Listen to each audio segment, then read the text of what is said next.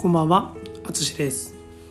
いよいよこのポッドキャストが100回目を迎えました。えーもしいつも聞いてくれている方がいたらとても嬉しいです。ありがとうございます。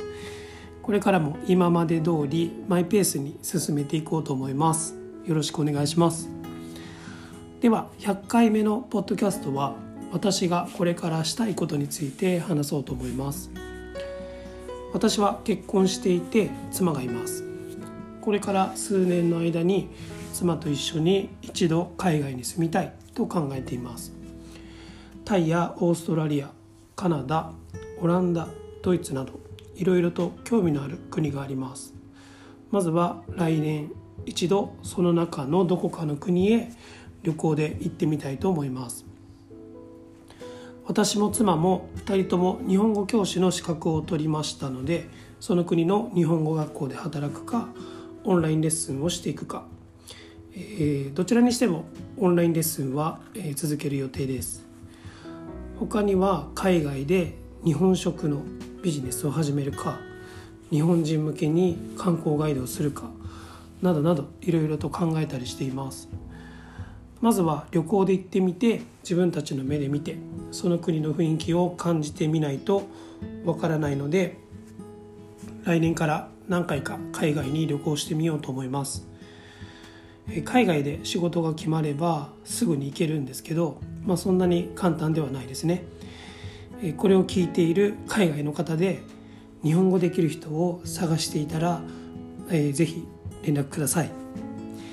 えー話を戻しますがなぜ海外に住みたいかというと、えー人生は一回きりなので後悔しない生き方がしたいからです。海外に住みたかったなと思って死ぬのは嫌なので一度は住んでみたいと思います。